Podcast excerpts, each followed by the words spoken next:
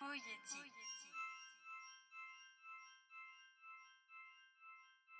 ポイエティックえーこんにちはポエティークラジオですお相手は私垣内翔吾と奥さんです。どうぞよろしくお願いしおま願いすします。えーっと今日が3月の5日の金曜日で、はいまあ、いつもはね土日のどっちかで撮ったりすることが多いんですけど、まあ、今日は早めにっていうところで始めますがまあ今週はね盛りだくさんうん、でしたでした。まずまず、 「チェーンソーマンうん、」の11巻がうん、完結出感てねが第1部が完結しはい、そしてあの文学界にはい、僕のあのエッセイがねうん、あのおい仲間に入れてもらえてるっていう、うんあのところで、まあ、その文学界の発売が今日でっていうところで、まあ、あの3月入ってから僕はもうそわそわし同士で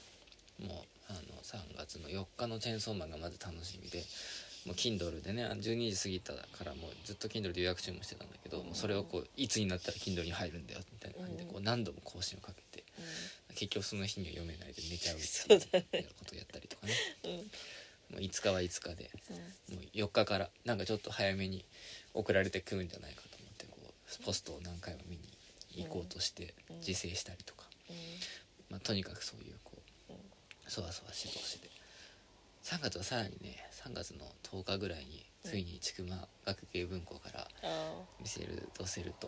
のうん日常的実践のポイエティークがー、うん、出ますからはい、もうあのね日常的実践のポイエティークがなければこのポイエティークラジオっていう名前でやってないから。そうだね。てかもうこの「ポイエティックラジオ」がバズることでもない限り復刊はないだろうぐらいのこうなんか義務感でやってた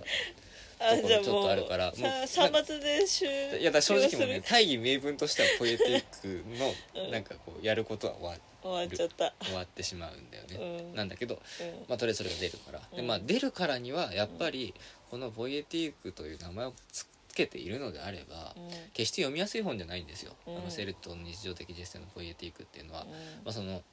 時代的にも割とそのなんていうのかなフランス現代思想みたいなのがよく言われてた時期うんの話だから、あの今日まで僕がやってたあのルフェーブルのあの都市への権利とかもそうなんだけど、まあ、要するにその60年代の,、まあその共産圏のあの雰囲気みたいなものも多分に含みつつ、まあ、それこそフーコーやドゥルーズ語りみたいな人たちが、まあ、一生懸命そのマルクスであったりフロイトであったりっていうものをこう考えていくみたいな時期に書かれている本だからうん、で、まあ、フランスの語の本ってもう基本的にやたらめたら一文が長かったりね、まあうんプルーストもそうですけど、そうだね。あのとにかくこいつ何言ってんだっけっていうのが全然分かんなかったりするんだけど、だからまああれだよねだからフランス映画もそうじゃないですか。うん、なんかめちゃくちゃおしゃれだけどうん、正直最後まで見たところで何が起きたのかよく分かんなかったっていうことが多いと思うんですけど、まあ、そのフランス現代史さんもそういうもんだと思ってて。まあ、だからまあねあなんだけどせミシールド・セルトのポ日常的実践のポイエティークはすごいもうだからかっこいいしうん、一応言ってることもかっこいいうん、っていううところ であの僕的に一押しの本なので多分なんか出たらうんなんか読書会じゃないですけど、ん奥さん相手に一生一生プレゼンするみたいな感じでポイエティーク月間のうん、ポイエティークラジオの日常的ポイエティーク特集月間みたいなのをうんちょっと作るかもしれないから、うんそうなったら僕の作ったレジュメとか奥さんから自然に読んでもらって。あのでがっつりと本の話することになるからそこは覚悟しといてくださいっていうところで、まあ、とにかくだからそれにはなんか楽しみな発売がねあとなんなら四つ葉もね2月末に出てますから、もうちょっとねこの2月のね末頃からのね、うん僕の精神的ストレスがやば いなんかもともとその3月っていうのは僕も奥さんも割と体調崩しがちというか、うん、この春になるこの季節の変わり目のこの気圧の乱高下っていうのはひどいものがあるから、もう体調的にもぐったりするし、まあ、なんだったらそのなんていうのかなあのこう会社のね移動とかもさ、まあその日本は4月に切り替わっちゃうから絶対9月にした方がいいと思うんだけど、まあいいやとりあえずの4月まあ九月は9月まあ、季節の変わり目は全部まあね水木しげる先生も言ってるけど季節の変わり目には気が違ってしまうからねうん人はね、まあ、だからそういう感じで季節の変わり目にそういう人為的な変わり目ぶつけてくんなよっていうことはもうずっと言ってるんだけれども、うんまあだとにかくそういう感じでこう落ち着かない時期なわけじゃないですかうんその落ち着かない時期に四つ葉とも出るうんチェーンソーマンも出るなんか掲載誌も出るみたいなうんうんしかもこの待望の復刊まであるみたいになってくるとちょうんっとまあ無理だよね3月には投資でのオーラク配信もありますああもうダメじゃん楽しいこといっぱいじゃんで結婚記念日もあるしねそうねねだからまあとにかく気が違いがちな季気は節、違いますねうん、なわけですよいやマジで3月やばいやばいじゃないですかだいやなんか毎年さやばいじゃんやばい、やばいねうん、ボージョレ・ヌーボーみたいだよねうんいや今年すごいいやずっと家にいる3月初めてじゃん、う去年はさまだギリギリんそうだね私も在宅になったの4月からだったから、いやー去年はだからある意味楽だったよねそのいやもう世の中がそわそわそしてれどたかころらじゃないっていさうかねもう僕らの体調不良とかどうでもいいみたいなとこあったじゃん、うんなんかなんだろう全てがさ日々が非日常だったから、そうそうそうこうすごいもうだって3月に本当に状況がどんどん変わってって、そうなの2月はまだそこまで、うんそうだねうん、だからやっぱりその COVID-19 のもたらしたものの一つに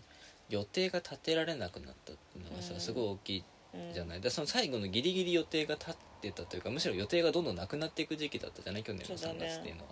だ,、からなんかもうこの1年さ遠くの予定立てなくなった、うんある意味生活をさうんずっとしてきてるとさ、1週間後の発売日とかがすっごいんだよやっぱり、一応発売日はさそんなに延期されないじゃんそうだね別に人集めないからうんうん「鬼滅の刃」とかじゃない限りだ出るんだよその日には絶そう対だねに、期待しちゃうじゃんそんなのうん、で、も期待するとさ失望しちゃうじゃんうん、もうこの発想自体がなんか結構あれなのかもしれないけどえだってジャンプは出なかった週あるよねあるね、うんそうだねだからじゃあ出なかったりもするんだよエヴァもねやっと公開されたしねうん、舞台はなくなるし、うん、まあみたいな感じでさだかそうら舞台は特にねもうなんか今はなんていうの一人でも感染してたらうんみたいなのであるからマジで明日ちゃんと幕があるかどうかわかんないわかんない感じだ感じだよもう関係なくぎっくり腰とかしなっちゃううし、んそうねあなたの推し推しというか推しなのかはまだわからないもういいや推しでじゃあ推しあなたの推しはねゆっくり推しになっちゃうしねまあみたいな感じでうねんだから私は3月28に初めてワンマン予定だったユニットがいまだに生でうんうんワンマンできてませんからね、そっか今日はお誕生日ライブ配信やってたけど、うん私はすっかり忘れて見てないけど うんそういうとこいいよねなんかこう絶対に見るぞみたいなんじゃないんだねいやなんかねお芝居はね配信でもなんかいけるけどライブはね無理だ私は、うんまあそうねお芝居も別に2.5次元じゃなかったら無理だよねああそう2.5だじゃないと無理だと思うだからああれぐらいのサイズはないと無理そうね、2.5次元っていうのは2次元のものを3次元の人がやるって意味では実はなかったんだなっていうのをね最近思った、うんあれはだから3次元でも見れるし2次元でも見れるっていうことなんだなってうんうんだから液晶越しで見ても割とうんだからなんていうのだから液晶越しで見ること前提でアップにも耐えうる芝居をしてるっていうのがあさーやっぱり一つの特徴じゃないですか、だから実はその生で見ると生で見るってそのこうスペクタクルを楽しめるし、映像だと映像じゃないと抜けない表情をちゃんとうんうん見れるみたいなところでうんなんかそういうことだったんだなっていうのをね、うん最近こうあの奥さんがねうんやたらに、とう子供がトーマス見るぐらいのあのうん回数見てるから、うんそれを横から見てると思うね。うんいやすごい大変だなって思うのはさ、舞台見に現場で見る時はさなんかその音声の力もあるし、まあぶっちゃけそこまで見えないうんよなんだろう双眼鏡使ってもせいぜい抜けるの2人ぐらいまでだからさそこまで細かいところわかんないんだけどさ映像だとさもうくっきりはっきりじゃん、うんあのね顔が良くないと良くないとっていうのはその二次元の元となった造形にあの常に 寄ってないと割とすぐ厳しいものがあるなっていうのがこうえげつない。うんなるほどねうん思ってだからなんか最近狂ったように見てるのはエステだけど、んエステはそこの基準が高すぎて他のやつ見た時にいやちょっとこの画面に耐えられないみたいになっちゃってよくないなってうん、うん、あでもねそれはちょっと思ったあのねだから FGO の捨てとかが僕は最低だって言ってるしそれは最低だと思ってるんだけど、あれはままあ脚本演出がまず何よりも最低だっていうことはもうさておき、うんうんやっぱりねそのこうなんていうの原作に対してちゃんと知ってるというか、うんうん割と解像度が高いからうん全然こいつ違うじゃんみたいな気持ちにうんやっぱりなりがちなんだなっていうのすごいうん思ったんだよね。うんでエーステはそもそも僕ステしか知らないから、うんあれだけど奥さんがそのアプリの方のさうん A3 のゲームやってたりするの横から覗いてるとみんな同じ顔してんだよねうん舞台にいる人たち、うんだからあれはだから確かにすごいなってうん思った、あれエーステはうんだから言ってしまえば僕エーステとトーステぐらいしか見てないからね似てる時期はねちゃんとエステ通して「鬼滅」「ヒロステ」あ鬼滅広してあるでもそれ随分昔 FGO 今じゃないじゃん今のうん今のこの1年で見てるのあは、ーうん通してとそうエステかなでしょうん、だからそうだエーステは完成度が高いんだなっていやうん思いますけどうん脱線しましたけど いや脱線も何も特に本論はないんですけど3月はただでさえ辛いのにドキドキすることがいっぱいあって大変そう嫌だなっていううんあ、のなんか何にも期待してたくない、うん、楽しいこともストレスだからねそうてか楽しいことはストレスなんだようねでも辛いことはねストレスだけどアドレナリン出るじゃんん、いやなんていうのこうなんかやってやるぞみたいな気持ちになるじゃうん、なんだんなんないか、なんないよねやだうんじゃあただ打ちのめされるでもでもあれなんだよね辛い辛い予定ってあんまないよね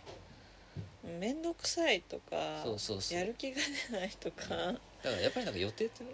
わざわざ予定としてあるのは楽しみな予定が多い人んだ事よね効果ぐらいかなあそうだね私すごい嫌いブルーシットだからねういやまあだからそういうわけでうん楽しいことがたくさんんあったじゃないですか、うんでもどれの話をしようかなって思ってねうんさっきまでチェーンソーマンと文学会だってしたんだけど、うん今思い出しちゃったから四つ葉とから やんないといけないかもしれないなって思うんだけどうん四つ葉とはあれ何年ぶりなんだっけさ 3, 3年だか4年ぶりんかな3年だっけまあね何でもいいんだけどいやー今回も素晴らしかったですうんねもう最終回じゃないいやもう最終回だった本当に、ねあれは最終回だったね、うあんの最終回だったねいやもうそれ以上に言うことないんだけどでもとりあえずね四つ葉とはねなんだろうな僕が小学生中学生ぐらいから18年やってんだよね、だから中学生か小学生高学年から中学生ぐらいの時か、うんから始まっててさだそのその時の当時の友達に漫画をめっちゃ借りてたんだけどうんうんうんうんまあいろいろ借りてたんだよ、うんそのマテリアルパズルとか「スラムダンクとか、うんここでこの知名度の格差がすごい けどあと「バンブーブレード」とか、うんあのまあ、剥がれもそいつに教えてもうらったんだよねんでその中の一つにうん四つ葉とがあったうわけ、んで四つ葉とは確かねピューと吹くジャガーと一緒に貸してくれただかうんらめっちゃ笑える漫画として貸してくれはいてはいはいでもゲラゲラ笑いながらこうんう読んでったわけようんそれがどんどんどんどんこう大きくなって例えばそれこそ大学生になって実家を離れてから読むだけでもうん結構グッとくるものがあったりとかだからなんかねそれこそ「トイ・ストーリー」がねあー僕らの世代でいいはいアいいンディと同い年なんだよそうだね大体だからアンディ1のアンディとして一応1でワクワクして、2のアンディぐらいの気持ちでウッディたちに、うんを心配して、うん3のアンディとしてちゃんとこうウッディと別れたっていうところが、4はノーコメントとして あるわけですよ。だかうんらやっぱりだからそういうそのねなんかこうある意味そのなんつうの、まあ、四つ葉はねずっといつまでたってもようやくやっと夏になったぐらいだけど、まあ、そのこうあの違う夏が終わったのか夏が終わって秋になったぐらいだけど、まあ、とにかくそのねなんかずっとあるうんっていうことの凄さをこう感じるというか、うんそのある意味まだ子供の感覚が残ってた頃から読んでるから、うんその当時は確かにこいつらいるなみたいなであのいとこが同じぐらいの年だったから、うんこうああこんな感じだよなみたいなところが始まって今になるともうだからなんかこうなんていうの子供の頃のこと思い出すんだよねやたらに。うんうんいやすごいああ子供の頃ってこんなだったなあのね何巻か忘れたけど四つ葉が松ぼっくり拾う、うんどんぐりかどんぐりを拾う回があって、それがすごい好きなんだけど四つ葉はめちゃくちゃどんぐりを見つけるんだけど父ちゃんは見つけらんないの、うんでなんでこいつこんなにどんぐり見つけるのうまいんだろうなと思うんだけど四つ葉と同じぐらいの目線の高さまでしゃがむとめっちゃよく見つかるみたいな話が出てきてもうなんかもうそういそういうその些細な一つとってもすごいでも分かるじゃない。うんそれこそこう夏のさ炎天下歩いてるとさ奥さんの方が先にぐったりするのはさこの身長差がさうん2 0センチ3 0センチあるからさうんそのこうアスファルトからの熱風を奥さんの方がすごい時間に受けてるんだなってことが分かるみたいなのと一緒でさうんやっぱりその小さきものに対するねあのこうなんか目線みたいなものっていうのをなんかこうその分かるもその小さきもの目線でも書くんだけれども、うん何よりもそれをこう父ちゃんであったりとかそれもうすでに一回忘れてる人たちの目線を通してもう一度書くっていうところにすごいだからある意味その失われた感覚を求めていくうん話なわけじゃないですか、うんみたいなところでね非常にね非常に素晴らしいなというような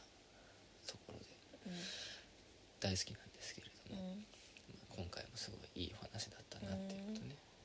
あとまあなんかちょっとねこれは年を取ったなって思うんだけどやんだが可愛いんだよねジャンダが可愛いかなんだか可愛くなってまあわからんくはないけどだってさ読み始めた時やんだ年上だようん今もう年下なんじゃないあそんなことないよね多わかんない分父ちゃんとジャンプと同い年ぐらいだったよね同い年あああ見えってことはないんじゃない後輩ぐらいかなわかんないけどいやでもだからそれこそだから読んでた時はまだ風花とかは明らかに年上だったんですよ、もううん今じゃねうもうんちびっこそうだよガキンチョだからね、うんみたいなところでねこうこれはなんか宮田がやっぱ長く続いてる、うんそしてまあまだ新刊がちゃんと出るっていうのはすごいことだなっていう、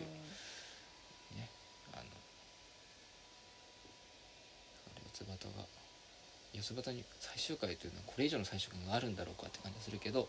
うん四つ葉が続く限りはね、うんなんかこうなんか世の中捨てたものじゃないなっていう気持ちになれるないうい漫画だったなと思います、でも次がね出たのがチェーンソーマンでん情緒 いやもう情緒の嵐命の軽さそう、まあ、チェーンソーマンはねいやめちゃくちゃ面白かったですねでめちでちょっとねそのねチェーンソーマンがうん終わってねうん真っ先に僕がしたことはあの Spotify で「ポップライフのチェーンソーマン会を聞くっていうことだったんだけど、うんまあ、大枠大体僕らと同じこと言ってたな田中壮たちはっていうのがまあ感想で、うんまあ、だから特にまあ言うことないんだけどあの時そのだチェあれがだから多分8巻ぐらいまで単行までした頃でうん僕らと同じぐらいのタイミングだったと思うんだけうんど、あのとタイミングが一番語れたんだなっていうのをねうんすごい思った。うんてかなんていうのかなあれだけ先が見えないというかそれこそ毎週何が起きるかわからないみたいな漫画にの最終巻でてかまあそしかもそもそも10巻の終わりの時点でこれどう収集つけんのってうん思わせておきながら11巻もだからそんなにボリューム変わんないじゃない。で出てきてまあ綺麗に終わるよねうんうんっていうところであまりにも綺麗に終わりすぎて 特に言うことないんだよねううーんあなんかあれだよね去年一昨年ぐらいからもうジャンプは本誌派が勝利だよね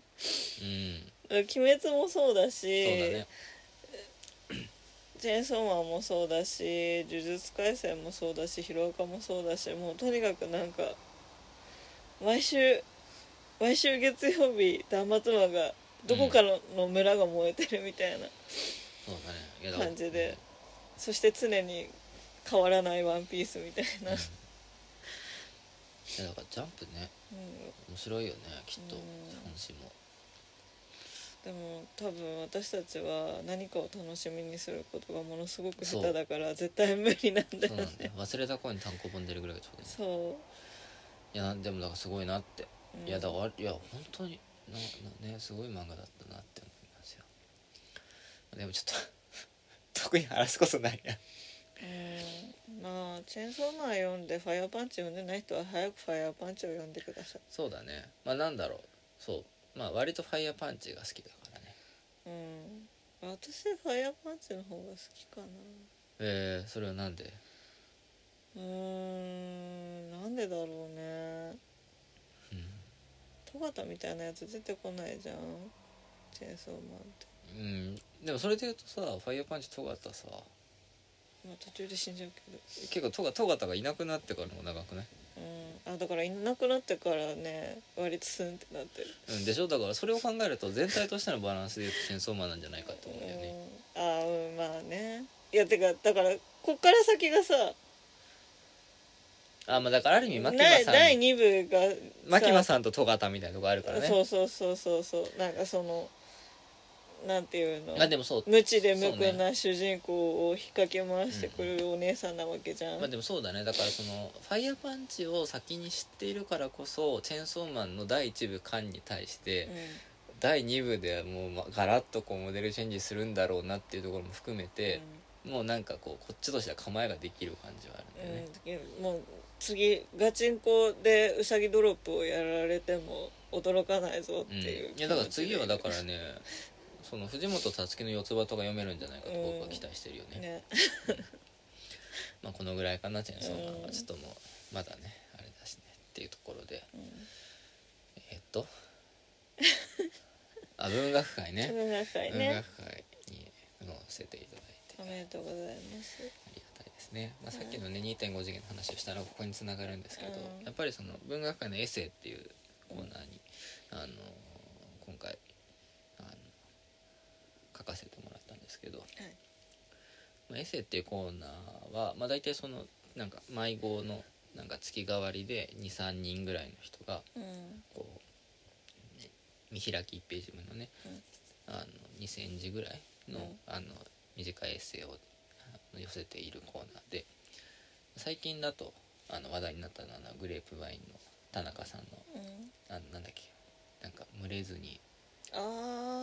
群あれずになんちゃ」ああれそうなのからあれがそうなんですけどあそこあれが載ってたうんなんですけど、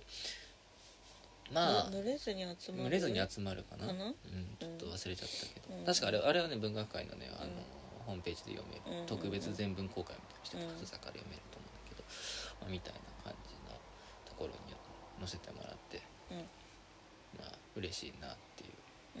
ううん話なんですけど、まあそのまあ、文芸誌って今どのぐらいの部数があるのかあんまりよく分かってないけどもその文芸誌を買ってる人たちの中でさらにその隅々まで全部読むだからそれこそ「ジャンプ」とかもね、うん全部は読まないじゃんみたいなところで、うんそのこうある意味その新人の読み切りみたいなところ、うんをどれれだけの人が読んでるんだろうかっていうのは、まあ、分からないけれども、うんまあそうやって考えていくとすごいだからその今日もツイッターに書いたんだけども、うんすごいだからあのコーナーに載せてもらえるっていうのはすごい2.5次元のアンサンブルみたいなもんだなみたいなことを思って、うんまあだから特に自分のことを見るためにこの文芸誌を買う人はそんいないだろうなって、僕ぐらいだろうなあとはまあ田舎の親親族たちぐらいだろうなっていうのはあるんだけどでもなんか特にそなんつうのそれがそれをこうなんつうのかなどうせ俺なんてみたいなヒゲではなく、どっちかっていうとだからその2.5次元の舞台を1個では見たことがあって、まあそのまあ、アンサンブルが出るてるようなね、あのものを見てる人だったら分かると思いますけど2.5次元舞台のクオリティっていうもののあの大部分を支えてるのはアンサンブルですから、うんむしろだからその技術という意味だけで言うともしかしたらアンサンブルうんのいかんによって全然変わってきちゃうっていうのがうんうんうん2.5次元舞台じゃないですか、だけどもそこにまあそのある意味役名がついていなかったりとかあの最後のね僕が嫌いなあのめちゃくちゃやたら長い家庭家庭この千秋楽の挨拶とかでも大体みんな一緒にに「アンサンブルの皆さんです!」って終わっちゃうみたいなところはうんうんあるしだからそこに一人一人にきちんと注目してあこのアンサンブルのこの人が欲しいみたいな人っていうのはあのディズニーランドのあのキャスト推しの人と同じぐらいの珍しさなんだろうなっていうのは思うんだけれどうんも、まあ、とはいえだからあそこの一人がちょっとでも閉じたら、うんメインの役者にどれだけの被害、まあ、うんマジで具体的に怪我したりとかも含めて、その舞台の世界観っていうのは一気に崩れていくっていうところもあるわけだから、そのこうなんていうのこう乗っけてもらえて嬉しいな みたいななんつうのこうあのいい思い出になりましたみたいなさ記念にみたいな気持ちであのやるもんではないうんうん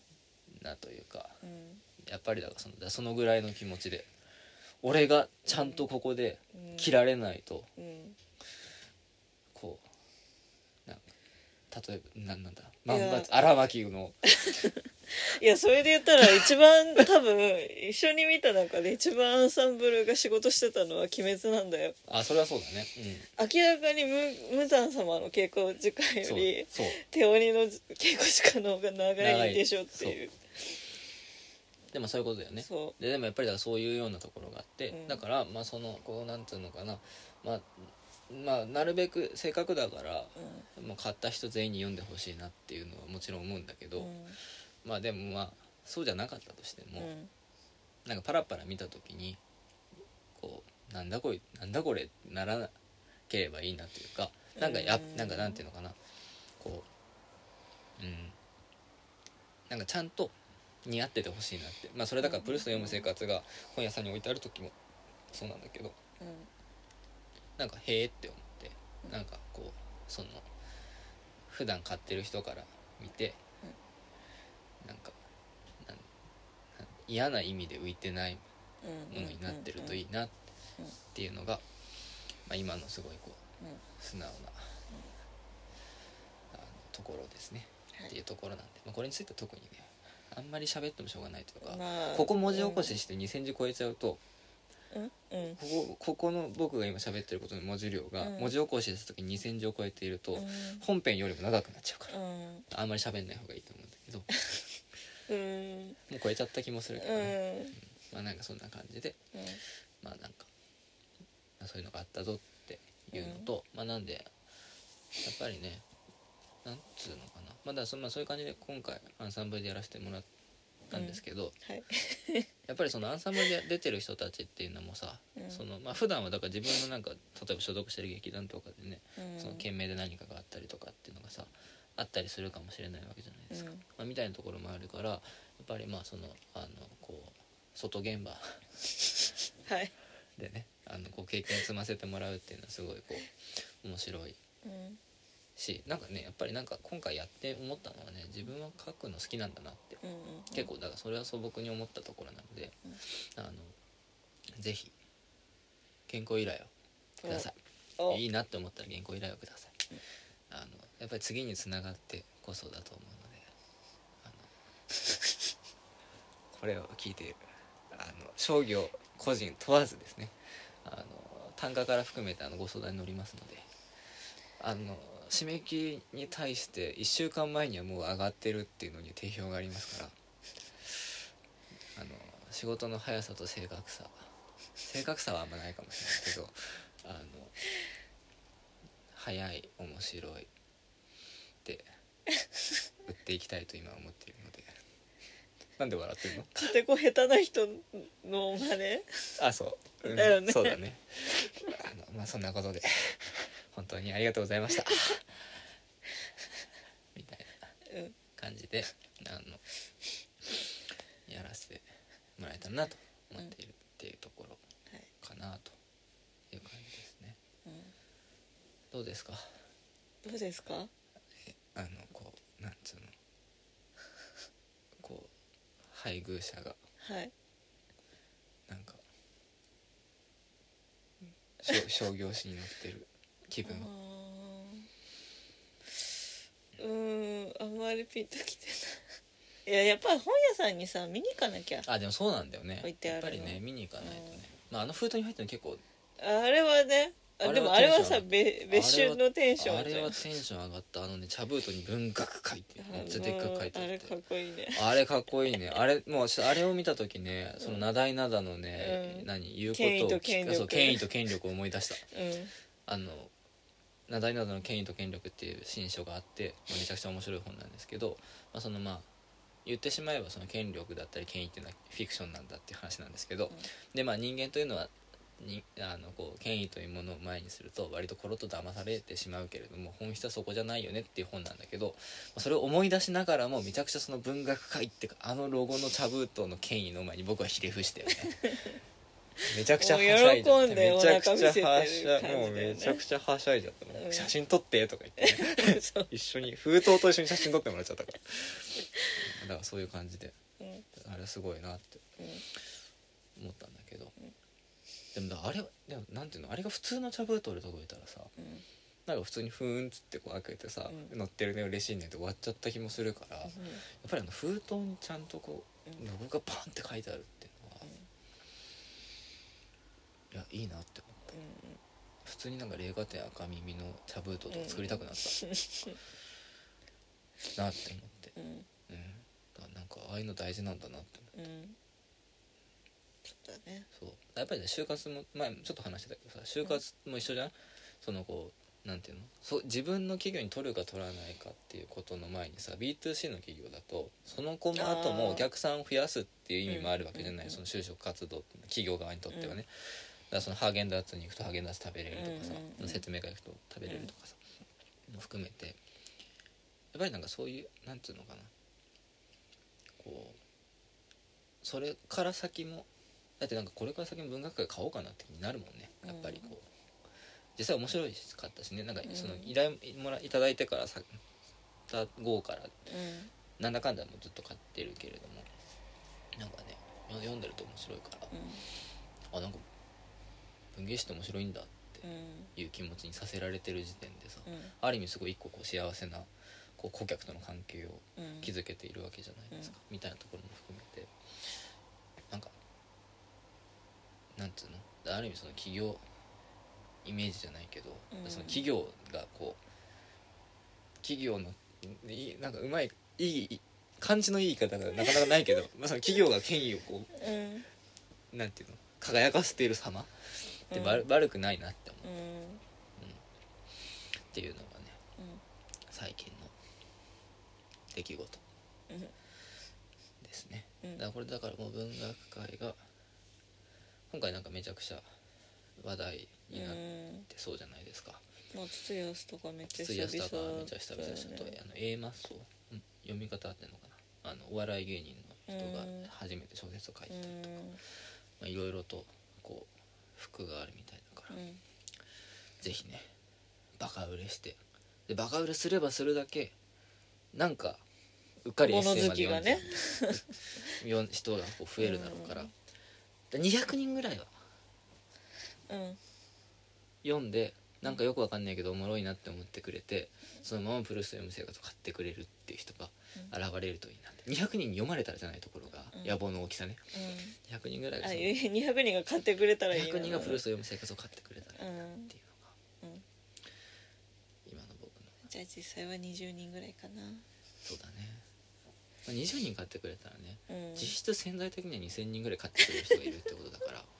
実質潜在的にはね そうそうそうそう届いてないだけでね届いてないだけでうんだからそういうところがあるので、まあ、そうなったら嬉しいなっていううんところとあとはまあさっきも言ったけれども、まあ、原稿依頼とか、うんまあ、別に原稿依頼じゃなくてもいいんだけどなんかその感想とかも含めてねもらえたら嬉しいなっていうのがなとうんいうところで、まあ、なんか緊急報告としてはそんな感じ近況報告する場だったのこれああのねそうかあのオムラジのねうん山村夫婦講談っていううんうんその会があるんですけうんど、あのルチャリブロの青木夫妻がうんだいたい喋る時にうん最初はその近況報告から入るの。うだんからそのなんかこういうこと今月はこういうことしたよみたいな話から入ってうんうんおはがきのなんかこう障害とかに入っていくみたいなスタイルなんだけどそれいいなと思って近況報告から入れば喋ることってたくさんあるなとえ今す最後最後突然近況報告なんだけどに着地したよからさうん結構あそう戸か惑ってるうん、大丈夫あの今日うん今日はこれまでずっと緊急報告をしてた、そうだったんだね、うん、のっていう感じでねうん、いやだからでもやっぱりだからなんだろうねポッドキャストやっぱり本を読んでいるとうん日記を書きたくなるようにポッドキャストを聞いてないとおしゃべりでしたくならないんだなとあじゃあ私はポッドキャスト聞くのがたまにうんだからポッドキャストを聞いてもいいかもねうんあの何がいいってあてかなんていうのかなうん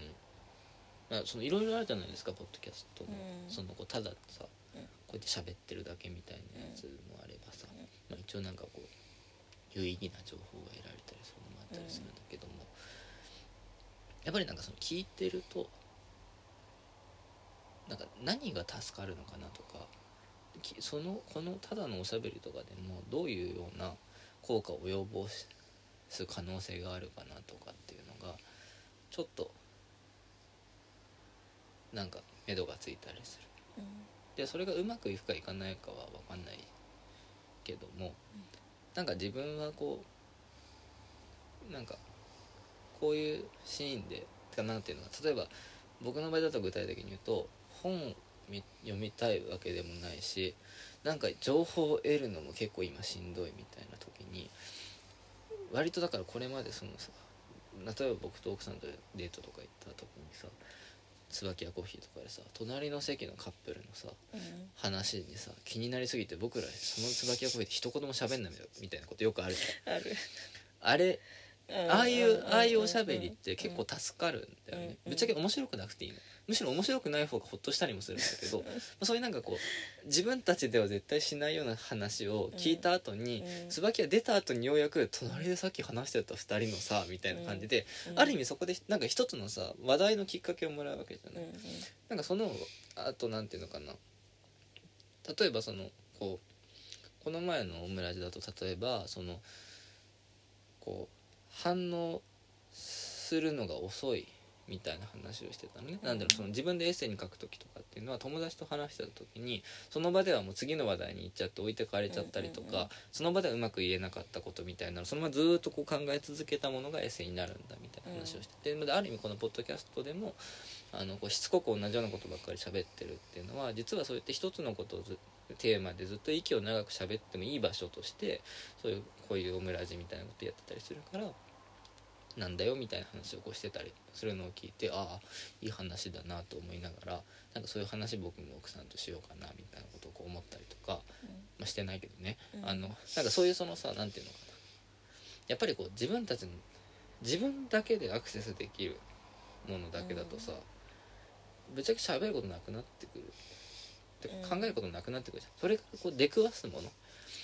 なんか人人の話題からこうなんかあこんなのもあるってなるみたいなところにすごい僕はうポんッドキャストの良さを感じるんだなってうんすごいこう今すっかりね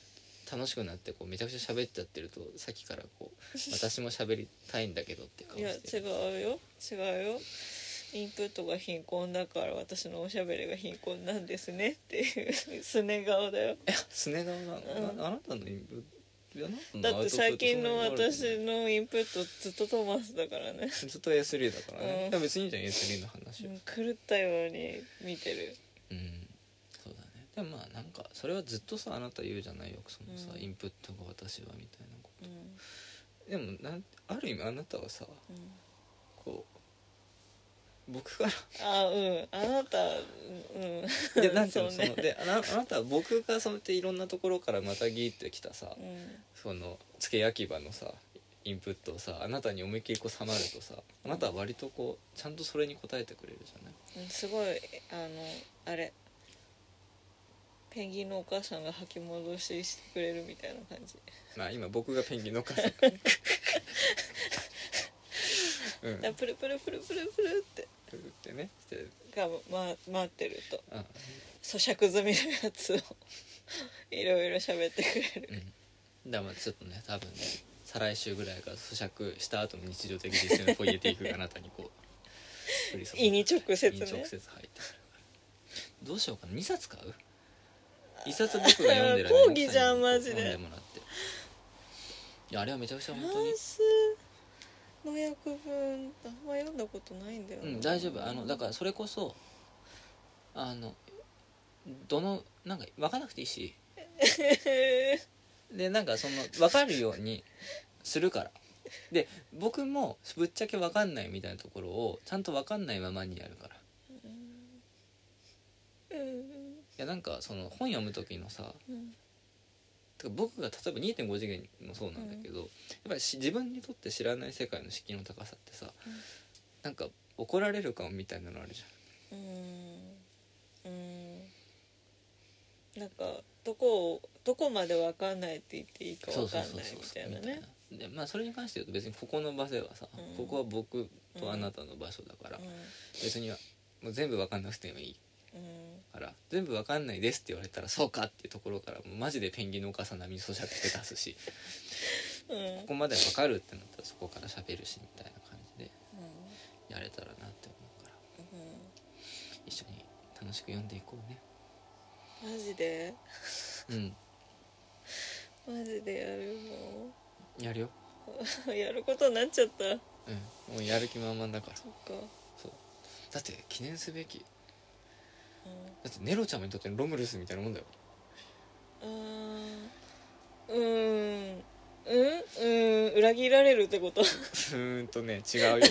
始祖み始祖がうん、始祖が復活するんだから始祖が復活するんだろそうりゃねもうね称えるしかないでしょっていうところでうんローマローマっていうところで、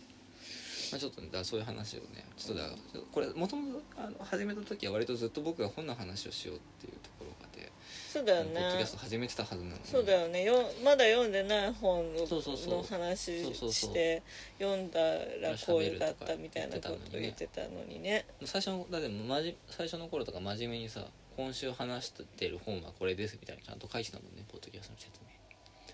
明うん最近ちょっともう1行ぐらいなんか「役に立ちます」とか書いてそのまま出してるからちょっとどんどん気が抜けてるんだけどまあちょっといい感じに気が抜けてきたとは思うんだけどねあんまり力んでもしょうがないから。うんっていうのがあるんですけどちょっとちょっとセルトーが出たらうんうん一回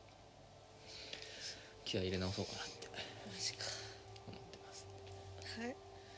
楽しみですねじゃあレジュメ作ってもらっ作っててまああのぜひあの千曲学芸文庫から10日前後に出るのかなうん中旬ぐらいまあちょっとあんまりちゃんと調べると楽しみになっちゃってストレスになるからうん調べてないんだけど、うんまあそのぐらいに出るはずなので、えー、ともし聞いている方の中で興味がある方がいたら